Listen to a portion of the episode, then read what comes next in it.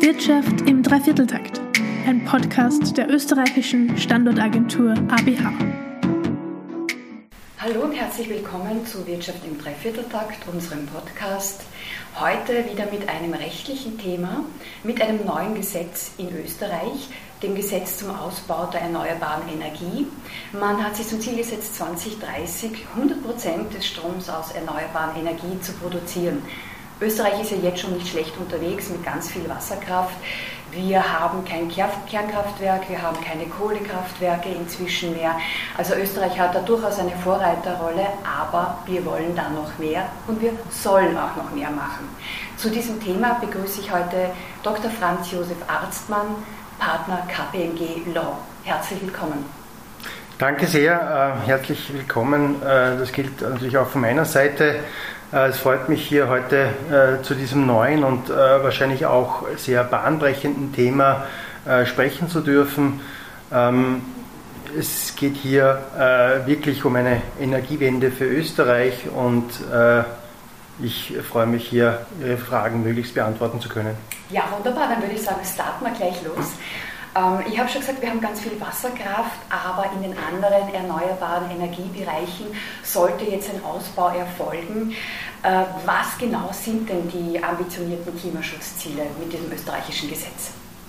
Ähm, Sie haben es in Ihrer Einleitung schon anklingen lassen. Ähm, das ist im Wesentlichen äh, eine hundertprozentige Stromerzeugung in Österreich aus erneuerbaren Energiequellen bis 2030 äh, und bis ins Jahr 2040 sogar ein klimaneutrales Österreich. Ähm, Österreich äh, will im Bereich der erneuerbaren Energieträger eine Vorreiterrolle in Europa einnehmen ähm, und ist mit seinen gesetzlich nun äh, bald verankerten Zielen deutlich über die EU-Vorgaben der Renewable Energies Directive 2 hinausgegangen. Das heißt, man will hier wirklich ein Role Model darstellen und äh, eigentlich auch eine Vorbildfunktion für andere Staaten übernehmen. Das klingt wirklich ambitioniert. Ähm, es sind in diesem Gesetz ja sogar ganz konkrete Vorgaben, in welchem Bereich um wie viel Prozent Steigerungen erzielt werden sollen. Können Sie da uns äh, ein bisschen erzählen, in welchen Bereichen welche Steigerungen vorgesehen sind? Also was äh, zunächst ins Auge sticht, äh, ist äh, vor allem der Bereich Photovoltaik. Hier mag es sein, dass Österreich ein bisschen hinterherhinkt zurzeit, aber man hat hier vor, bis ins Jahr 2030 die Energiekapazität zu verelffachen. Das heißt, hier ist vor allem mit wirklich sehr großen Fördervolumina zu rechnen äh, und einem wirklichen Push äh, für Investitionen auf diesem Energiesektor. Ähm, dann, äh, was jetzt wenig überraschend kommt, auch das Thema Windkraft spielt eine gewichtige Rolle. Auch hier will man die derzeitige Erzeugungskapazität von 7 Terawattstunden auf 11 Terawattstunden erhöhen. Das heißt, auch hier ist mit einem massiven Ausbau zu rechnen, Ausbau von äh, Erzeugungsanlagen, die in den letzten Jahren ein bisschen in der Warteschleife standen, äh, weil äh, eben der sage jetzt Ökostromtarif und dessen Auszahlung, dessen Gewährung ein bisschen stockend aufgrund der beschränkten budgetären Mittel vorgegangen ist. Äh, Sie haben das Thema Förderungen schon angesprochen, Herr Dr. Arztmann, auf das kommen wir dann noch ausgiebiger zu sprechen. Zunächst einmal vielleicht den wirtschaftlichen Aspekt. Welche Neuheiten bringt das Erneuerbare Energieausbaugesetz für den österreichischen Energiesektor? Also neben der starken Ausweitung der Fördervolumina äh, soll auch äh, es eine umfassende Neuregelung der Ökostromförderung geben. Man will weg von äh, fixierten Ökostromtarifen für 13 Jahre.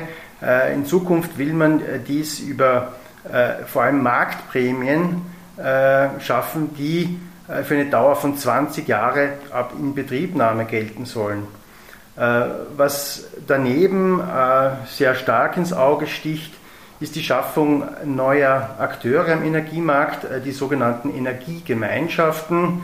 Hier ist der Gedanke, dass man vor allem mit Partizipation der Beteiligten hier auch eine Akzeptanz nicht nur in der Bevölkerung, aber auch bei Unternehmen und bei Kommunen schaffen will, um die Energiewende gemeinsam zu schaffen.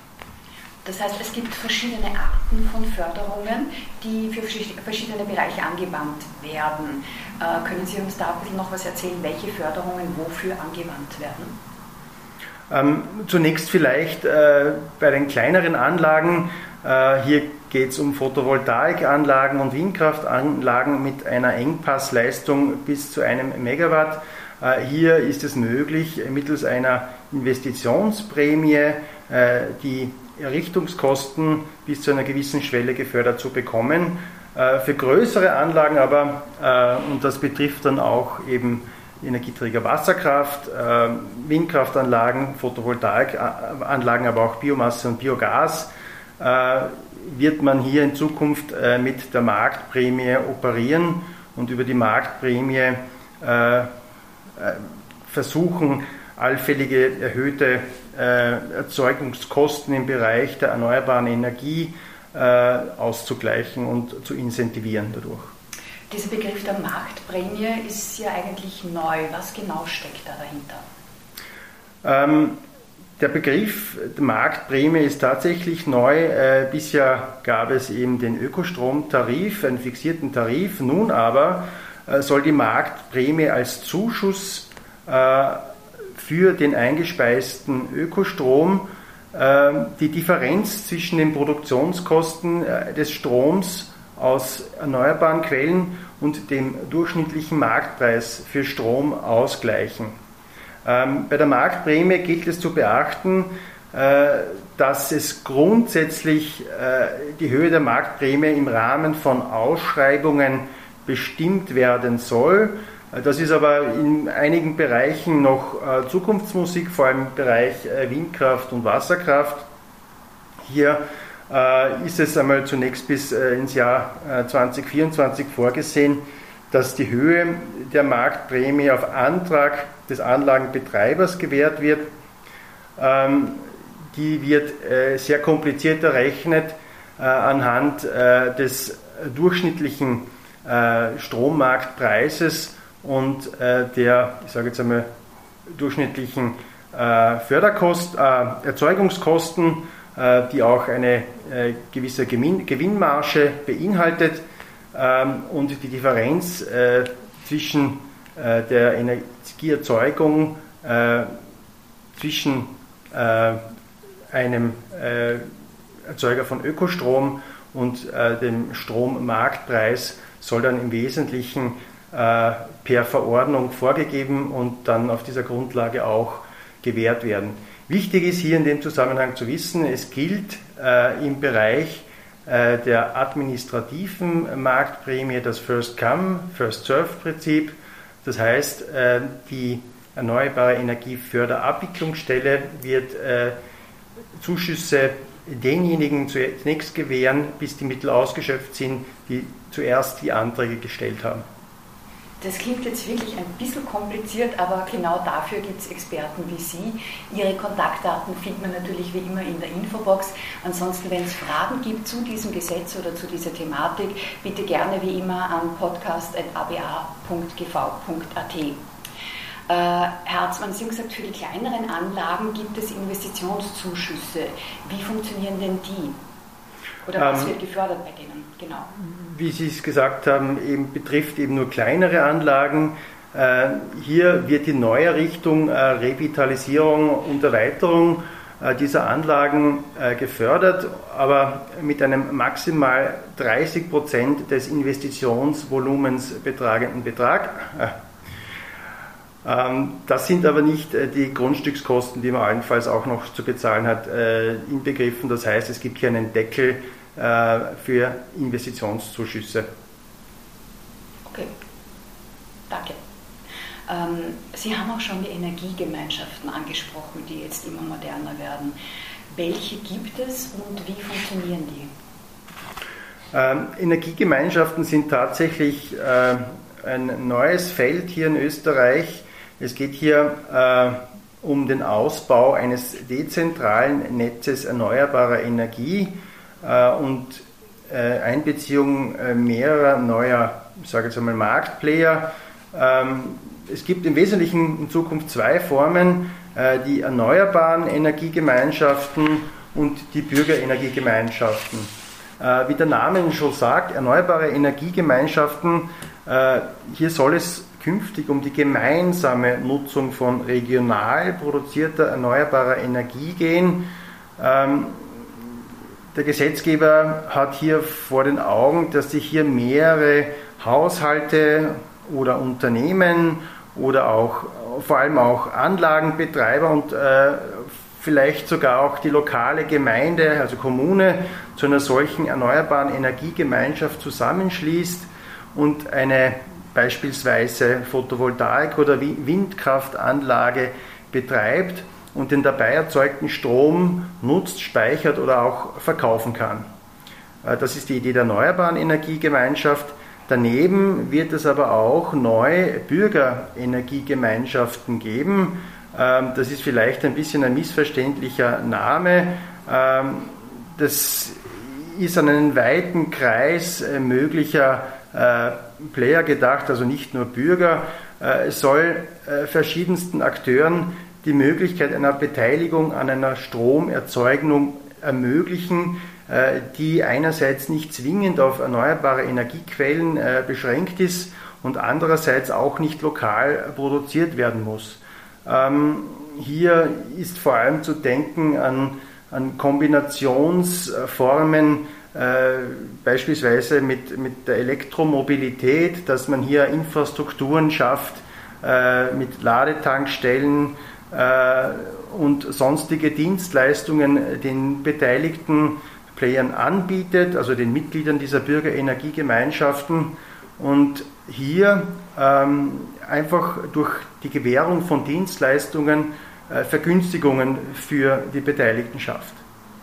Neue Marktplayer könnte natürlich theoretisch auch bedeuten ausländische Unternehmen. Inwiefern können die neuen Energiegemeinschaften für ausländische Unternehmen, die im österreichischen Energiesektor investieren wollen, von Bedeutung sein?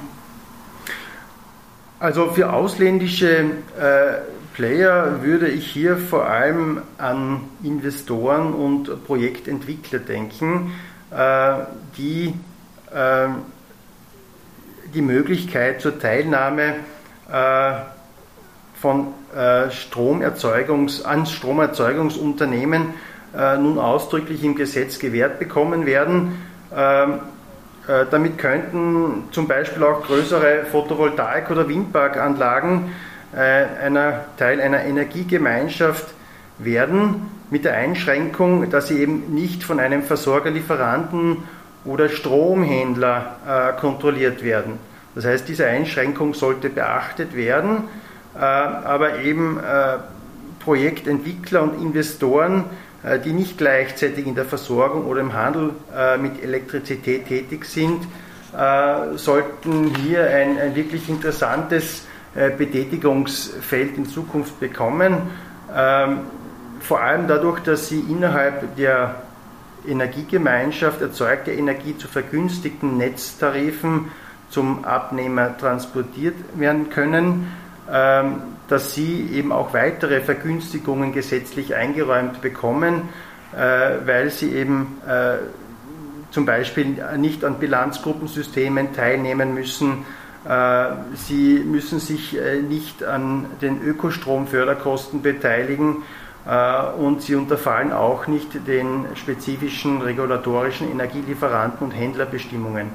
Den größten Nutzen aber äh, würde ich sehen, eben, dass Projektentwickler äh, die Energiegemeinschaften als neues Bürgerbeteiligungsmodell nutzen könnten und damit vor allem die lokale Akzeptanz für neue Großanlagen im Bereich Windkraft oder Photovoltaik steigern könnten. Das ist jetzt eine ganze Menge an Veränderungen, die da auf uns zukommt, aber natürlich auch viele Chancen, auch für ausländische Unternehmen. Ähm, aber angesichts dessen, was werden denn Ihrer Einschätzung nach die größten Herausforderungen sein? Nach meiner Erwartung äh, wird sich vor allem in der Anfangsphase äh, der, im Rahmen der Förderung mit der Marktprämie äh, wahrscheinlich einige Themen stellen. Die Marktprämie ist ja wie besprochen einerseits entweder eine administrative Marktprämie, die auf Antrag gewährt wird. Hier gibt es, wie es schon wahrscheinlich angeklungen ist, ein kompliziertes System der Berechnung äh, wo es äh, nicht klar ist, äh, ob dann die tatsächlich gewährte Marktprämie als Zuschuss auskömmlich ist und eben tatsächlich die Differenz zwischen dem Markt, Strommarktpreis und den erhöhten Kosten für die Erzeugung von Ökostrom decken kann. Andererseits aber, und das hat auch wahrscheinlich vor allem in Deutschland und Frankreich der Wettbewerb bei Ausschreibungen äh, zu Förderungen in den letzten Jahren gezeigt, ist zu befürchten, äh, dass Bieter, wenn denn die Marktprämie per Ausschreibung festgelegt wird, ähm, hier, dass es hier zu einem ruinösen Bieterwettbewerb kommen kann, äh, weil eben gerade in der Anfangsphase es zu befürchten steht, dass hier eine, es eine Tendenz gibt, dass zu, sage jetzt einmal, Dumping-Prämienangebote äh, eingehen könnten. Also denken wir mal positiv. Wo würden Sie die größten Wachstumsimpulse im erneuerbaren Energiesektor in Österreich sehen? Aufgrund der gesetzlichen Ziele äh, wird das natürlich im Bereich äh, der Photovoltaikanlagen sein, wenn man hier bis ins Jahr 2030 von einer Erhöhung der Kapazität um das Elffache ausgeht. Ähm, also hier ist zu erwarten, dass es hier massive Investitionen in Österreich aufgrund äh, der entsprechenden Fördertöpfe geben wird für solche Anlagen. Äh, daneben wird aber nach wie vor stark der Windkraftsektor ausgebaut werden. Es gibt hier noch einen gewissen Rückstau aus, der, aus den vergangenen Jahren und es ist damit zu rechnen, dass man hier äh, wahrscheinlich in den nächsten Jahren versuchen wird, äh, Projekte, die ein bisschen auf Eis gelegen waren, aufgrund äh, der begrenzten budgetären Mittel äh, bei der Auszahlung des Ökostromtarifs, dass die hier in der nächsten Zeit stark zunehmen werden bzw. rasch umgesetzt werden sollen. Das klingt sehr positiv. Dann freuen wir uns auf alles das, was da kommt. Und für heute sage ich danke fürs Zuhören.